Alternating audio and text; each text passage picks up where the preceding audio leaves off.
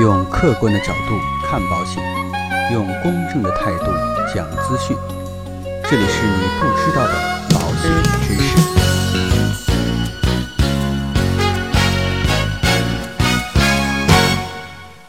好，亲爱的各位朋友们，那昨天呢，啊，因为我这边有点事情，所以啊，昨天没有给大家录节目。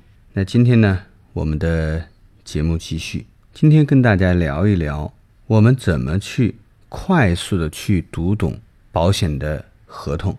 那不少的消费者呀、第一眼见到厚厚的保险合同，可能都会有这样的感觉：哇，好厚，好专业，好难懂。但是呢，保险合同又非常重要，不懂就签字，显然也是不行的。那很多人啊，只能硬着头皮一点点啃。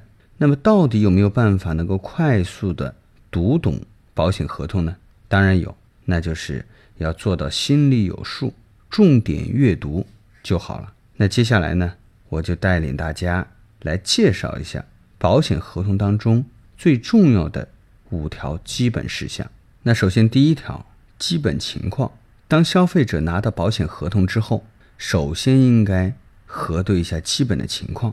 这点主要是指保险合同当中的投保人、被保险人、受益人的名称和住所。之所以将名称和住所必须在保险合同当中详细加载，是为了保险合同订立后能够有效地行使权利和履行义务。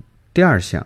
保险责任和责任免除这项内容可以说需要消费者重点阅读，因为啊，它涉及到消费者的基本利益。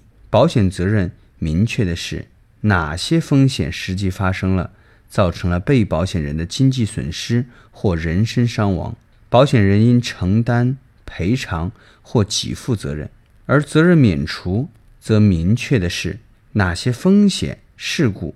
造成的财产损失或人身伤亡与保险人的赔付责任无关。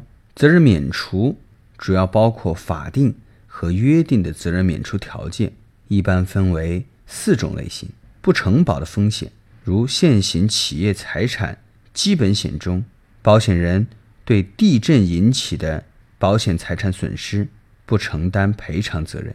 第二，不承担赔偿责任的损失。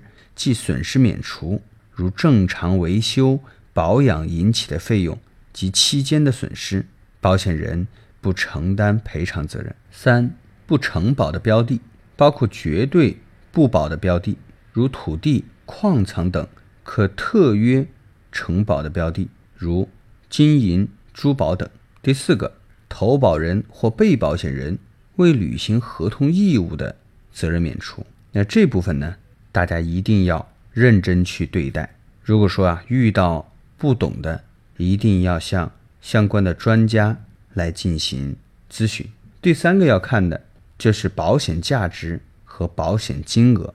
保险价值和保险金额的问题啊，消费者在阅读保险合同的时候也要了解，做到心中有数。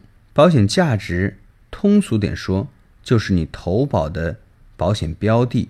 值多少钱？在财产保险中，一般情况下，保险价值就是保险标的的实际价值。在人身险中，由于人的生命难以用客观的价值来衡量，所以不存在保险价值的问题。发生保险事故时，以双方当事人约定的最高限额核定给付标准，而保险金额就是我们俗称的保额，它是计算保费的依据。也是保险人承担赔偿或给付保险金责任的最高限额。在人身保险中，由于人的生命价值难以用货币来衡量，所以保险金额是根据被保险人的经济保障需要与投保人支付保费的能力，由保险双方当事人协商决定的。需要注意的是，保险人实际赔偿或给付的保险金额。只能小于或等于保险金额，而不能大于保险金额。那这部分内容呢，一般是消费者啊提前了解或沟通好的内容，阅读合同时可以再核对一下。第四项，保险金赔偿的办法，这部分内容同样涉及到消费者具体的投保利益，它是保险人在保险标的遭受保险事故，致使被保险人经济损失或人身伤亡时，依据法定的或约定的方式、标准或数额，向被保险人或其受益人支付保险金的方法。第五项要关注的就是违约责任和争议处理。了解完上述的内容之后啊，我们还需要详细去了解一下违约的责任和争议处理的这部分内容。这是为了保障双方合同的合法权益。违约责任是指保险合同当事人因其过错致使合同不能履行或者不能完全履行时，即违反保险合同规定的义务而应承担的责任。保险合同。作为最大诚信合同，违约责任条款在其其中的作用更加的重要。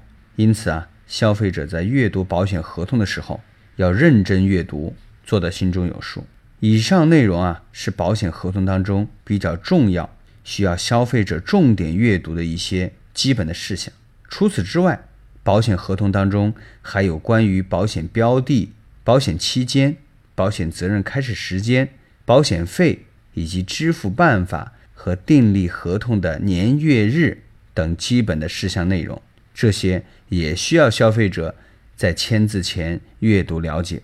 总之而言，只要了解保险合同大致分为哪些部分，阅读起来也会更加的顺畅、轻松很多。好，那今天的节目呢，到这里就告一段落。